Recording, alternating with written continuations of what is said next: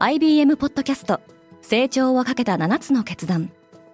成長をかけた7つの決断とは今後3年間に世界を形作ると予想される7つのビジネストレンドについて IBM が何千ものクライアントとの対話に基づき提言をしたものです。このポッドキャストでは変化の激しい時代において企業が下すべき成長をかけた7つの決断について日本 IBM の7人の専門家と考えていきます。今お聞きのリスニングサービスにてぜひフォローボタンからフォローをお願いします。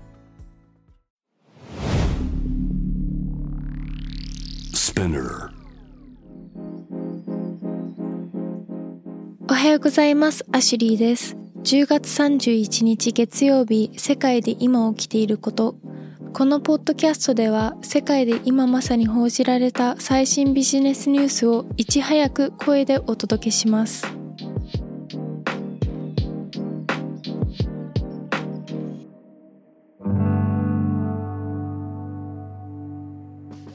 ブラジルで政治的分断が深刻化している。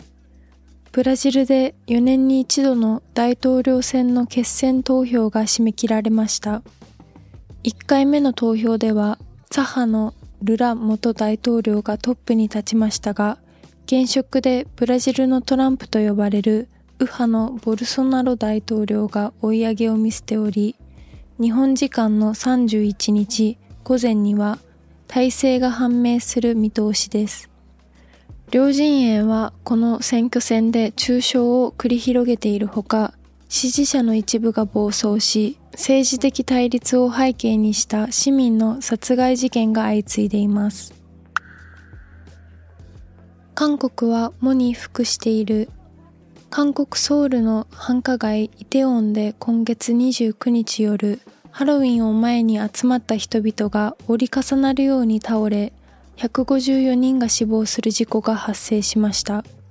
これを受けて韓国政府は11月5日までを国家哀悼期間に定めると発表しました。この事件では人々が群衆雪崩を起こした可能性があり、犠牲者には2人の日本人女性も含まれています。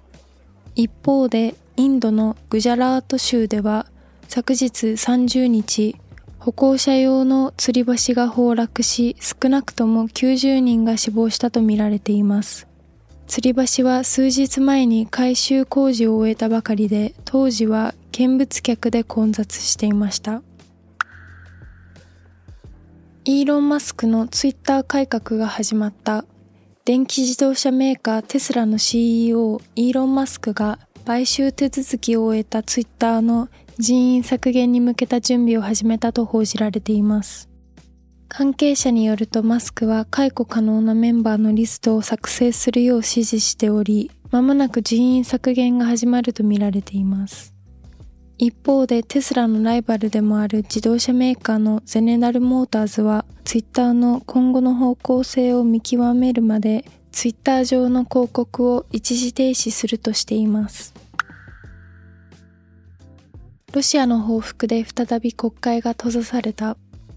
ロシアは29日国会を経由してウクライナ産の穀物を輸出する国際合意への参加を停止すると発表しました。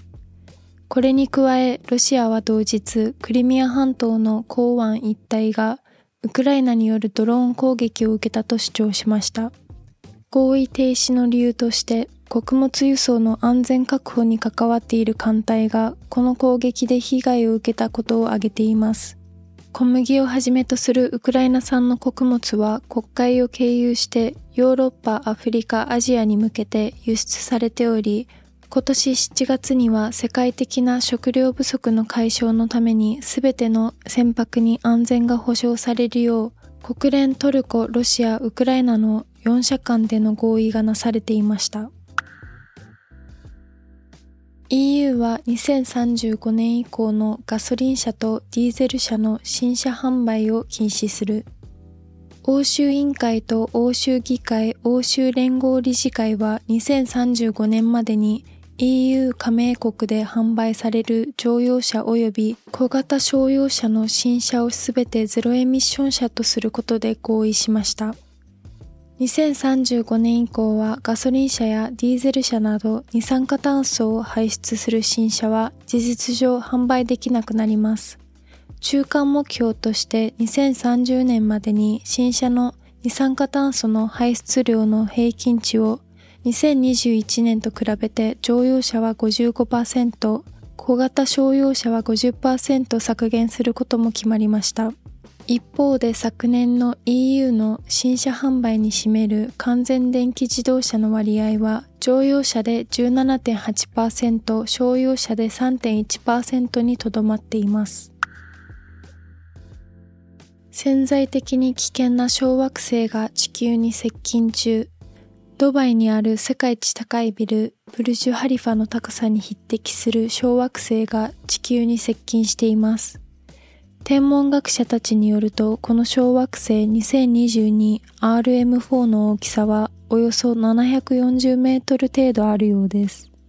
先月末に NASA アメリカ航空宇宙局が実験に成功した小惑星に探査機を衝突させ軌道を変えるミッション DART の際に標的となった小惑星とほぼ同じサイズです。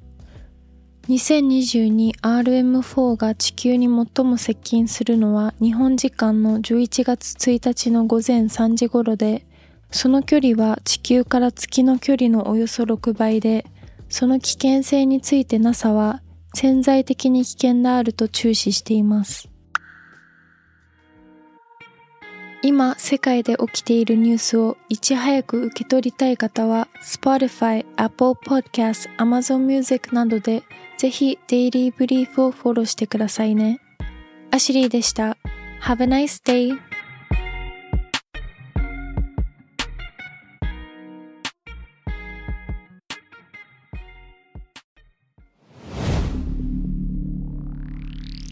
Spinner.